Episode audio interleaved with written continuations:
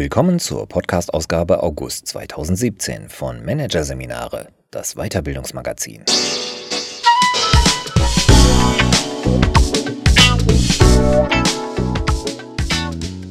Weitere Podcasts aus der aktuellen Ausgabe behandeln die Themen Entscheiden in der VUCA-Welt, sicher durchs Ungewisse und Elf Gebote für Geführte. It takes two to tango. Doch zunächst Jobzufriedenheit in der neuen Arbeitswelt. Du hast es in der Hand. Von Anke von Platen. Innere Unruhe, eine unbestimmte Unsicherheit, das Gefühl eines dauerhaften Standby-Zustands. Die Bedingungen der neuen Arbeitswelt sorgen nicht nur für positive Gefühle. Im Gegenteil, sie können die Arbeitszufriedenheit sogar erheblich senken. Ein Fünf-Schritte-Programm, wie Führungskräfte im Job zu mehr Zufriedenheit finden. Die digitale Transformation sorgt in den Unternehmen für Aufbruchsstimmung, für ein gewisses Kribbeln, Spannung und Vorfreude aufs Neue. Zumindest in einem gewissen Maße.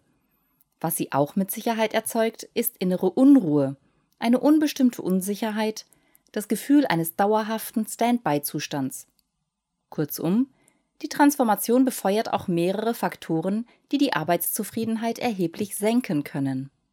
Um unter den neuen Bedingungen zur Zufriedenheit zurückzufinden, braucht es keine neuen Theorien. Die psychischen Bedürfnisse als Grundlage der Zufriedenheit und als Navigationstechniken sind nach wie vor die alten. Unter der Vielzahl von Ansätzen überzeugen zwei besonders. Zum einen die wissenschaftlich gut fundierte Salutogenese von Aaron Antonowski. Zufriedenheit wird in diesem Konzept als ein Gefühl der Stimmigkeit beschrieben, im Sinne von es passt für mich. Ich bin mit meiner Leistung und den Verhältnissen einverstanden. Ich bin im Fluss. Dieses Grundgefühl setzt sich laut Theorie neben der Selbstverantwortung für das eigene Tun aus drei Komponenten zusammen. Einem Gefühl der Klarheit, ich verstehe, was passiert, einem Gefühl der Kontrolle, ich habe das Gefühl, dass ich die Anforderungen bewältigen kann, und einem Gefühl der Bedeutsamkeit, ich habe das Gefühl, dass sich mein Einsatz lohnt. Zufriedenheit wird als eine Wechselbeziehung zwischen der Person und ihrem Umfeld betrachtet. Der zweite Ansatz ist das bewährte 3S-Modell aus der Transaktionsanalyse, welches sich auf das Individuum fokussiert. Es beschreibt drei grundlegende emotionale Bedürfnisse als drei Arten des psychischen Hungers. Dem Hunger nach Strukturen, dem Hunger nach Herausforderungen und dem Hunger nach Anerkennung. Sind diese Formen des Hungers gestillt, sind wir saturiert, im Sinne von satt und zufrieden. Beide Konzepte ergänzen sich wie zwei passende Puzzleteile. Daraus lassen sich drei logische Verbindungen ableiten. Ist unser Hunger nach Strukturen befriedigt, nährt das unser Gefühl von Klarheit. Haben wir ausreichend und für uns angemessene Herausforderungen, entwickeln wir ein Gefühl von Kontrolle. Und fühlen wir uns anerkannt, empfinden wir unser Tun als bedeutsam. Angepasst auf die Bedingungen der neuen Arbeitswelt lässt sich auf diese Ableitungen ein Fünf-Schritte-Programm aufsatteln, mit denen sich sukzessive die eigene Arbeitszufriedenheit entwickeln lässt. Schritt 1. Selbstverantwortung und Selbstreflexion. Faktoren für Unzufriedenheit sind meist schnell benannt. Zeitdruck, schlechte Kommunikation, nervige Kunden, schwierige Mitarbeiter. Wir neigen dazu, die eigene Unzufriedenheit auf äußere Faktoren zurückzuführen aus der Perspektive der Salutogenese formuliert, wenn wir unsere Zufriedenheit nur als Folge der äußeren Umstände betrachten, geben wir das Ruder der Zufriedenheit aus der Hand und liefern uns den Bedingungen um uns herum aus. Damit arbeiten wir unserem Kontrollbedürfnis entgegen. Wir schüren ein Gefühl der Hilflosigkeit, das unsere Unzufriedenheit weiter nährt. Der erste und wichtigste Programmpunkt zur Steigerung der eigenen Zufriedenheit im Job ist daher eine einfache Einsicht. Unsere Zufriedenheit ist von Faktoren abhängig, die wir sehr wohl steuern können. Anders als beim flüchtigen Glück, das tatsächlich weitgehend von unbeeinflussbaren äußeren Umständen, vor allem positiven Überraschungen, bestimmt wird. Wir haben unsere Zufriedenheit selbst in der Hand, sind für diese verantwortlich und unserer eigenen Zufriedenheit Schmied. Aber wie zufrieden sind wir in unserem Job? Und wie können wir dies bewusst reflektieren? Wie die meisten Gefühle ist auch die Zufriedenheit ein Konstrukt, das schwer zu messen ist. Eine Skala von 1, absolut unzufrieden, bis 10, absolut zufrieden, hilft, das Gefühl greifbarer zu machen. Erfahrungsgemäß sorgt das Ergebnis oft für eine positive Überraschung. Unser Zufriedenheitswert liegt höher, als wir es nach Beobachtung unserer Aussagen und Gedanken vermutet hätten. Unsere Jobzufriedenheit ist größer, als wir dachten. Was paradox klingt, hat einen evolutionären Hintergrund. Wir sind darauf gepolt, unsere Wahrnehmung vor allem auf das zu richten, was schlecht läuft, weil wir hier agieren müssen. Alles, was gut läuft, nehmen wir weniger wahr, da hier kein Handlungsbedarf besteht. In der Beurteilung unserer Arbeitsumstände unterliegen wir schnell einer subjektiven Verzerrung. Diese evolutionär bedingten Wahrnehmungsverzerrungen können wir ausgleichen, indem wir uns bewusst auf das Positive konzentrieren und eine Betrachtung mit einem salutogenen Filter wählen. Welche Prozesse laufen gut? Was hat wieder einmal gut geklappt? Viele Führungskräfte erleben das Etablieren eines persönlichen Mini-Jourfix, 15 Minuten, zum Beispiel am Ende einer Woche, als hilfreich. So wird die Sichtweise bewusst auf das gelenkt, was Gutes passiert ist und welche Learnings erfolgt sind. Erfolgt dies schriftlich, ist die Wirkung nachhaltiger und die Wahrnehmungsverzerrung kann dauerhaft reduziert werden. Gleichzeitig werden eigene Gedanken und Projekte sortiert, sodass mehr Klarheit entsteht. Schritt 2 Gefühl der Klarheit stärken.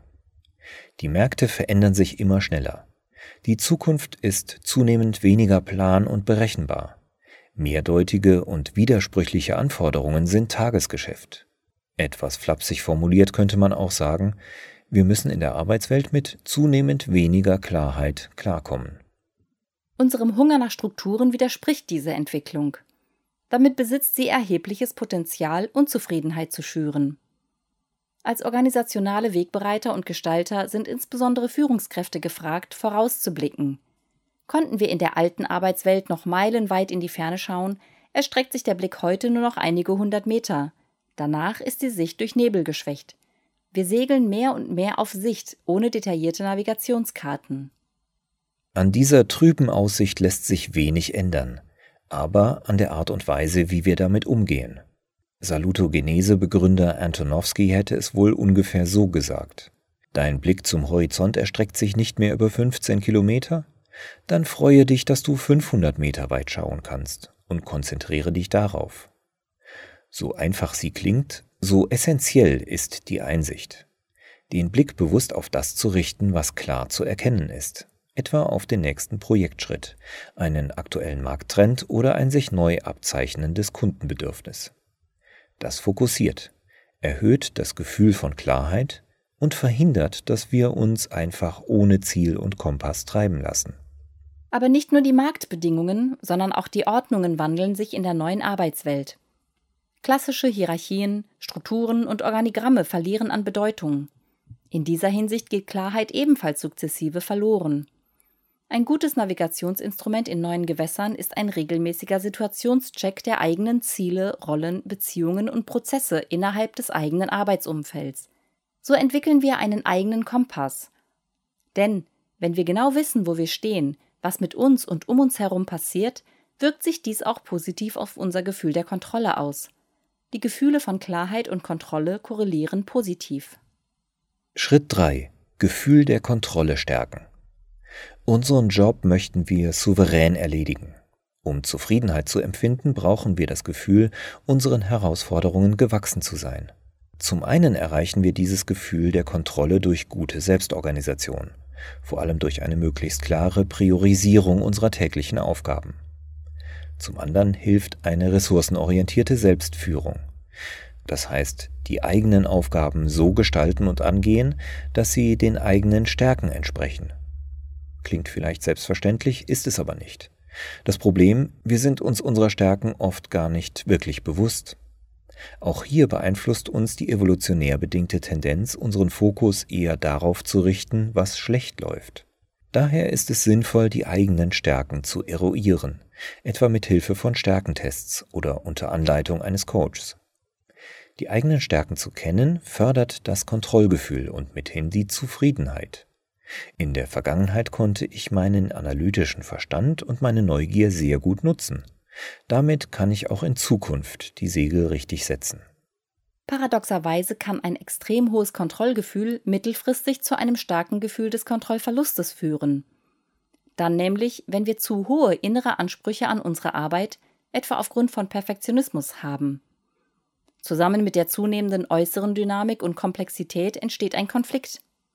Die kürzeren Entwicklungszyklen geben immer weniger Möglichkeiten für das komplette Durchdenken und Planen von Alternativen sowie der Ausarbeitung einer perfekten Lösung.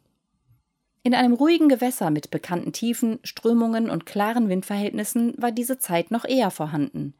Durch das Segeln auf Sicht und die sich schneller verändernden Wetterverhältnisse müssen Führungskräfte als Kapitäne situativer und schneller entscheiden.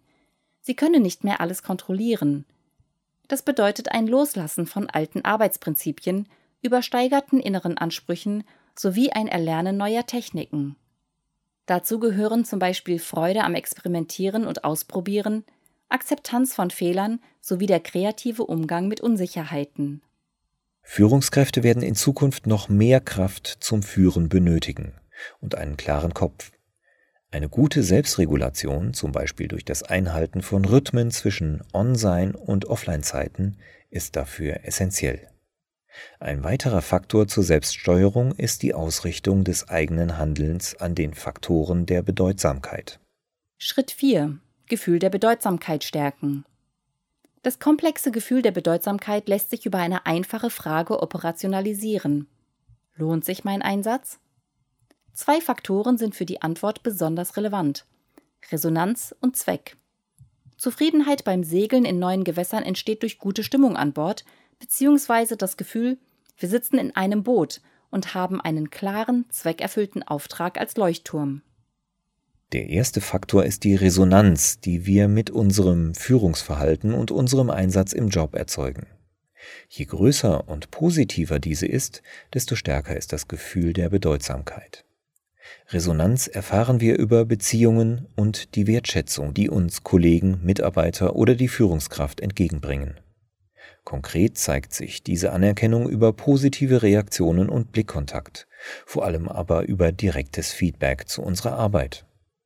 In der Regel erhalten Führungskräfte weniger Feedback als Mitarbeiter ohne Führungsverantwortung. Gerade die Bedingungen der neuen Arbeitswelt fördern das Selbstbewusstsein der Mitarbeiter.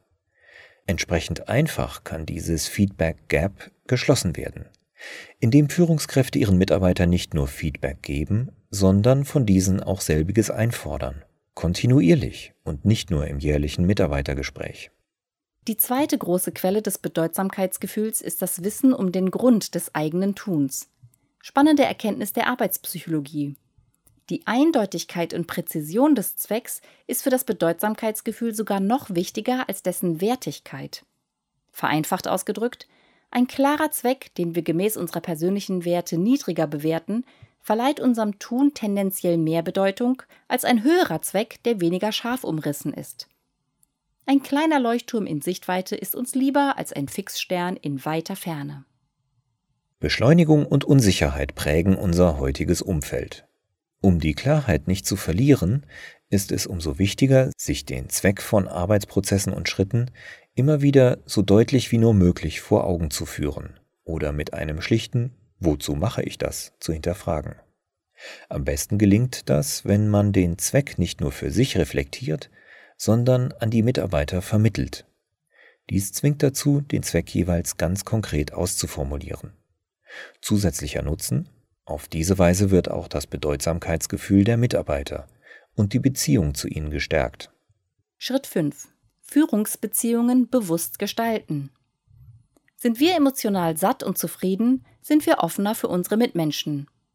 Im Führungskontext fällt es dann leichter, für die Mitarbeiter tiefes Interesse zu entwickeln, ihnen echte Aufmerksamkeit entgegenzubringen, auf sie einzugehen und empathisch mit ihnen umzugehen. Ein Führungsstil, der bei den Mitarbeitern Gefühle von Bedeutsamkeit, Kontrolle und Klarheit unterstützt, steigert ihre Zufriedenheit. Und die Zufriedenheit der Mitarbeiter ist wiederum ein wichtiger Faktor der eigenen Zufriedenheit. Denn als soziales Phänomen ist Zufriedenheit höchst ansteckend. Ein guter Weg, die Zufriedenheit der Mitarbeiter zu erhöhen, ist die für die neue Arbeitswelt typische Beteiligung der Mitarbeiter an Prozessen, deren Gestaltung bislang allein in Händen der Führungskräfte oder des Topmanagements lag. Wenn die Mitarbeiter etwa das Strategiepapier mit durchsprechen und Fragen dazu stellen können, statt es nur per Mail zu erhalten, erleben Sie das als sehr wertschätzend. Zugleich stärkt diese Form der Einbindung auch Ihr Gefühl der Bedeutsamkeit. Verdeutlichen Führungskräfte die Position aller Beteiligten im Prozess, führt dies zu mehr Klarheit. Und Kontrolle entsteht, wenn die Möglichkeiten zur Gestaltung der Veränderungen gemeinsam diskutiert und entwickelt werden. Dennoch ist Zufriedenheit im Job keine Einbahnstraße und alleinige Bringschuld der Führungskraft. Jeder, auch der einzelne Mitarbeiter, ist gefordert, etwas für die individuelle und die gemeinsame Zufriedenheit zu tun. Aber Führungskräfte haben als Kapitäne das Ruder in der Hand, wenn es um die Gestaltung von Jobzufriedenheit in der neuen Arbeitswelt geht.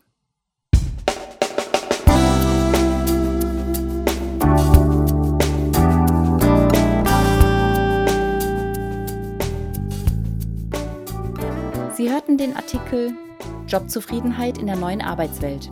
Du hast es in der Hand von Anke von Platen. Aus der Ausgabe August 2017 von Managerseminare, produziert von Voiceletter.